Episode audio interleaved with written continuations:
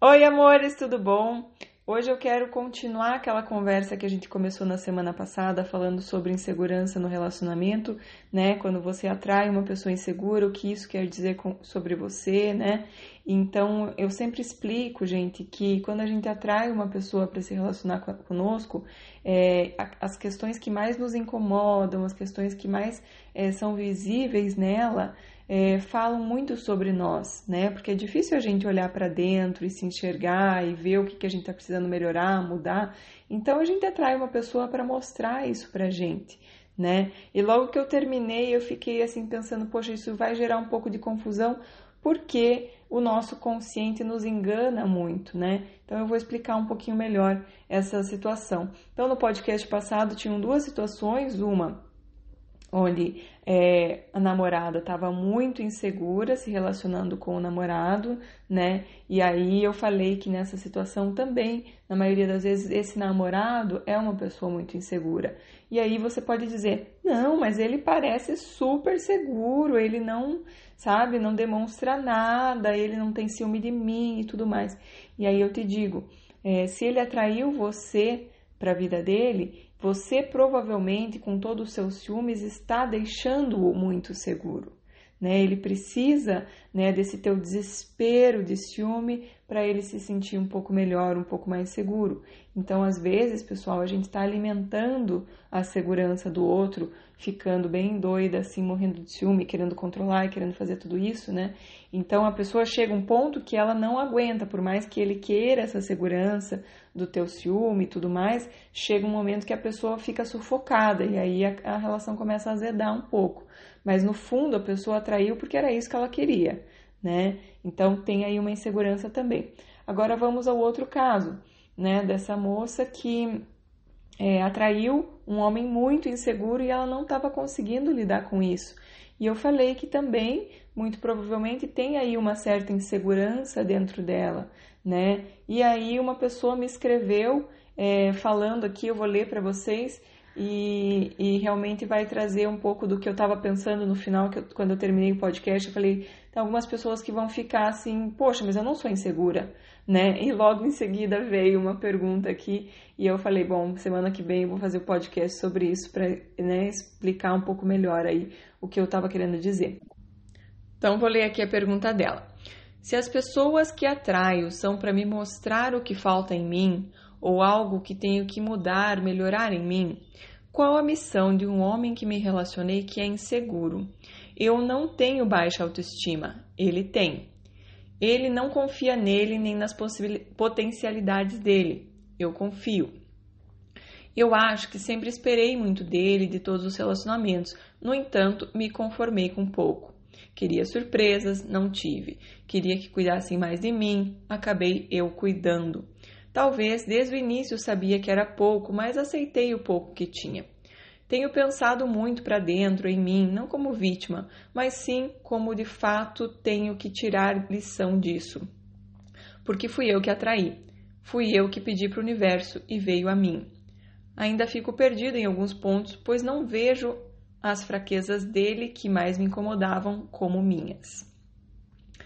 Então, minha querida, é, é muito interessante quanto o nosso consciente nos engana e ele nos engana muito, né? O que tem no subconsciente é 95% e ele governa as nossas atitudes, né? Só que, claro, é subconsciente, a gente não sabe o que tem lá. E como que a gente pode saber? A gente sabe observando a nossa vida, observando os pontos travados que têm dificuldade de fluir na vida, né? Então, às vezes, eu sou, é, dá tudo certo na minha vida, tudo bem, menos na área amorosa, né? Então, essa área não está fluindo, né? Então, qual que é a questão ali? Então, tem algo que está travando a tua relação amorosa, né? Então, veja, aceitar pouco já é um sinal de insegurança. Né? Então a gente enxerga o que está acontecendo aqui no, no, na tua vida para você entender o que está no teu subconsciente. Aceitar pouco é um sinal de insegurança, né? É, você aceitar pouco é um sinal de baixa autoestima, né? Então não precisa ser em todas as áreas da, da sua vida, né? Tenho muitas clientes mega bem-sucedidas profissionalmente que no amor se desdobram para agradar o outro como se no fundo não acreditassem no seu valor percebe? Então se desdobram para agradar, para fazer isso, para, sabe? Inclusive é muito comum inconscientemente essas pessoas, né? No consciente eu quero alguém que me cuide, eu quero alguém que me faça surpresas, quero alguém poderoso, alguém muito legal, muito autoconfiante, né? Mas no inconsciente no subconsciente, eu vou buscar pessoas que de certa forma eu possa ajudar a crescer porque isso faz com que eu me sinta importante, faz com que eu me sinta mais segura e, quem sabe, faz com que eu ganhe mais amor, mais admiração. Então, nada é de graça, né? A gente, por que, que a gente ficaria num relacionamento onde eu não tô tendo aquilo que eu quero? Na verdade, num nível subconsciente, você tá tendo aquilo que você quer, porque tem uma insegurança lá no fundo que está fazendo com que você não acredite em todo o seu potencial, que você merece tudo, que você merece um homem poderoso, que venha, que cuide de você, que faça tudo, você talvez tenha essa necessidade de se sentir mais forte, de se sentir é, poderosa perto da pessoa para que não fique insegura na relação. Então, eu vejo gente, muita, muita gente, aliás, minhas clientes do coaching é, são mulheres maravilhosas, poderosas e tal, e que é, na, na, na, vida né, profissional, a maioria delas, e na vida amorosa tem mais essa dificuldade, porque aí na vida amorosa ela quer meio que usar essa questão profissional, que ela se sente tão confortável e segura, é, para meio que mostrar isso para o parceiro. Então, é, já no começo eu percebo que tem essa coisa de de se mostrar super segura, se mostrar super autoconfiante, se mostrar super tipo, eu faço, resolvo, aconteço, né? E a pessoa às vezes não se coloca vulnerável, não se alinha na, no, no outro, assim, mostrando realmente quem ela é por dentro. Ela tem essa necessidade de estar sempre muito bem, sempre muito resolvida, sempre e nunca pedindo ajuda, precisando de ajuda, né, pessoal? Tem aquele documentário no Netflix que eu já falei várias vezes, mas não custa repetir, que é o da Brené Brown.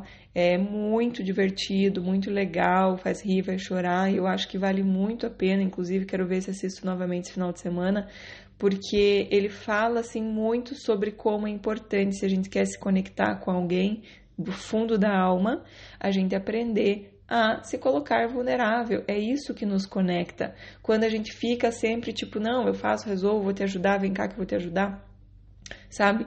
Isso não conecta as pessoas, pelo contrário, né? É, fica um desequilíbrio entre o dar e receber, e as pessoas, é, às vezes, têm, inseguras, elas têm essa necessidade de dar, dar, dar, dar, fazer, fazer, fazer pelo outro, agradar, agradar, agradar para que o outro goste dela, para que o outro ame, para que o outro acolha, para que o outro respeite, para que o outro admire, né? Ela está buscando essa admiração, esse reconhecimento fora dela, né? E aí ela vai fazer de tudo. Só que depois de fazer de tudo, ela vai se sentir sabe, se sentir mal, porque fala, poxa, por que, eu não estou ganhando de, de, volta, né? Por que, que só eu que tenho que fazer? Eu mereço mais. No consciente fica falando isso, né? No subconsciente está tudo certo, né? Quem sabe poderia ficar para sempre nessa relação, porque no subconsciente eu tô, tô alcançando aquilo que eu estava querendo. Então, no fundo, essa pessoa estava a seu serviço para exatamente aquilo que você queria, né? Exatamente aquilo que faria você se sentir bem lá no fundo da alma. Por mais que no consciente não era o perfeito, o ideal, como é, os relacionamentos que você vê e admira, no subconsciente era o que fazia você se sentir confortável, fazia você se sentir bem, tá? Então, gente, tem muito, muitas coisas que o nosso consciente nos engana, né? Não, mas eu tenho autoestima. Não, mas eu confio em mim mesma, eu confio no meu potencial, né? Às vezes a gente confia no nosso potencial em uma área da vida, mas na área do relacionamento a gente não confia tanto assim, né? É muito engraçado, né? Eu tava falando com uma cliente ontem e ela tava falando que ela gosta de ficar com a sobrinha dela e que a sobrinha dela tem um aninho e que ela é divertida, amorosa, não chora. A única coisa que você tem que ficar dando atenção, você tem que ficar brincando com ela o tempo todo. E, gente, como é isso, né? A verdade é que a criança, nessa fase inicial, ela tem muita necessidade de presença física, de atenção. Só que ela quer isso o tempo todo. E claro que as crianças não vão ter isso o tempo todo, porque na maioria das vezes a mãe tem trabalho, a mãe tem que, sei lá, cuidar da casa, tem que cuidar do marido, tem que cuidar do emprego, tem que cuidar dos outros filhos, né? A mulher, ela se desdobra em mil para fazer tudo que ela tem que fazer. E aí como que fica essa criança? Ela interpreta nessa visão limitada de uma criança de um ano, dois, três, e que você, quando chegar nos 30, 40, 50, não vai lembrar do que você estava pensando, porque ficou gravado no teu subconsciente e você não tinha consciência para lembrar, mas ela interpreta que não fui amada, né? Eu não merecia todo o amor, eu não tive tanto amor quanto eu gostaria, eu tenho que ficar buscando amor porque eu não, sabe, eu não, não, não sou muito amada, não tenho, sabe, isso faz com que a tua autoestima fique baixa, né? Então essas interpretações infantis, elas são muito limitadas e às vezes nem tá no teu consciente, no consciente a gente acha, não, tá tudo certo, né? Às vezes, pessoal, as mães têm depressão pós-parto e ficam indisponíveis, né? Isso gera uma ferida na criança, né? E a criança pode nem ficar sabendo, pode nem lembrar, mas a ferida tá lá. Então, como eu disse no começo, a gente pode não saber o que está no nosso subconsciente, mas a gente sabe o que está no nosso, na nossa vida nesse momento. E as situações que estão se mostrando na nossa vida nesse momento, elas vão te mostrar o que, que aconteceu, o que está gravado no teu subconsciente tá? A boa notícia é que você tem como mudar. Nós fomos programados, né? Então, quando você ouviu várias coisas do zero aos sete anos, né? Desde a gravidez, lá no último trimestre, é, nós fomos programados com tudo que a gente ouviu e tudo mais. E a boa notícia é que a gente pode é, programar novamente. Então, é, eu sempre passo para as minhas clientes alguns áudios de reprogramação do subconsciente, né? Tem várias coisas que a gente pode ir fazendo. No meu curso online também eu tenho várias estratégias e ferramentas que a gente usa para isso, porque o consciente, aquilo que eu estou conversando com você, é apenas 5%. As pessoas sabem o que elas têm que fazer, elas sabem as atitudes corretas, elas sabem que eu tenho que me amar, eu sei que eu tenho que me dar prioridade, eu sei, mas e como que eu faço para conseguir colocar isso em prática?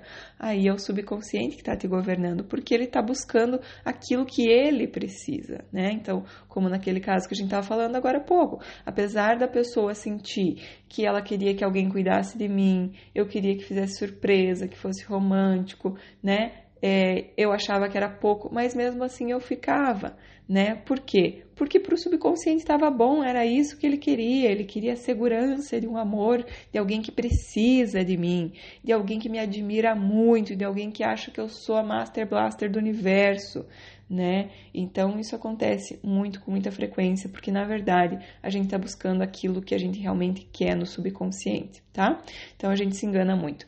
Pessoal, eu preparei aqui uma leitura de um livro que eu amo, se chama é, Você Pode Curar Sua Vida, da Louise Hay, é, falando um pouco disso, do, do passado, né? E é um exercício para você se libertar do passado. Aqui está escrito livrar-se do passado, mas eu não gosto dessa palavra porque eu acho que a gente não pode excluir nada, a gente não vai excluir o passado, fingir o que não aconteceu, tentar esquecer, não é esse o ponto. A gente só vai esquecer se tiver Alzheimer ou alguma outra doença, Deus me livre.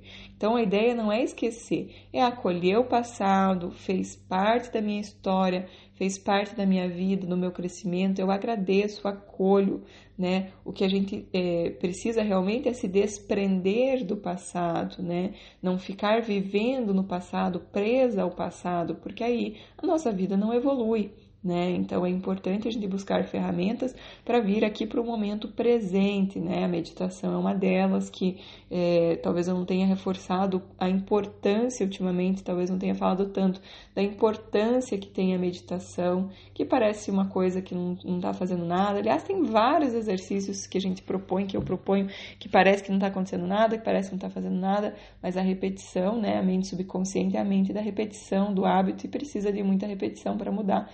Então, realmente, quando a pessoa tem determinação, ela consegue, tá? Então, eu vou ler aqui um pedacinho é, e está falando assim: ó, o passado é passado, não pode ser mudado. O único instante que podemos vivenciar é o instante presente.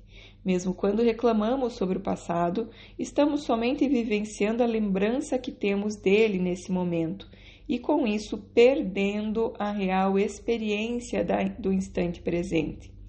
E o exercício é assim: Agora vamos limpar o passado das nossas mentes, desprender o envolvimento emocional ligado a ele, permitir que as lembranças sejam apenas lembranças. Lembramos-nos de muitas coisas em que não existe nenhum envolvimento emocional, que não passam de simples recordações. Deve acontecer o mesmo com todos os acontecimentos passados. À medida que vamos nos desprendendo do envolvimento emocional deles, tornamos-nos livres para desfrutar o instante presente e criar um grande futuro. Então, o exercício é o seguinte: faça uma lista das coisas que você está disposta a soltar. Qual é a intensidade da sua disposição? Note as suas reações. Então eu sempre falo, gente, perceba o teu corpo, fica atenta ao teu corpo. A gente às vezes está tão desconectada de nós mesmos, prestando tanta atenção lá fora que a gente nem percebe quando a gente está ansioso, quando a gente está mal, quando a gente está triste, quando a gente está sobrecarregado, né? Então é muito importante a gente estar consciente, né? Uma coisa que eu acho muito interessante que eu consegui é, perceber em mim é as coisas que me deixam ansiosa e as reações que eu tenho quando eu estou ansiosa, né? Então são né, duas coisas: o que é que me deixa ansiosa e o que, que eu tenho no corpo, quais são as minhas reações no corpo quando eu estou ansiosa. E aí eu vou trabalhar nisso, né? Eu não vou ficar brigando, é a mesma coisa o passado. A gente não fica brigando com o passado, pessoal. A gente acolhe o passado, a gente ressignifica o passado e a gente faz algo de bom com ele. A gente faz dos limões uma limonada, a gente aprende com ele. Nada foi em vão, nada veio por acaso. Tudo veio para te ajudar e não para te machucar.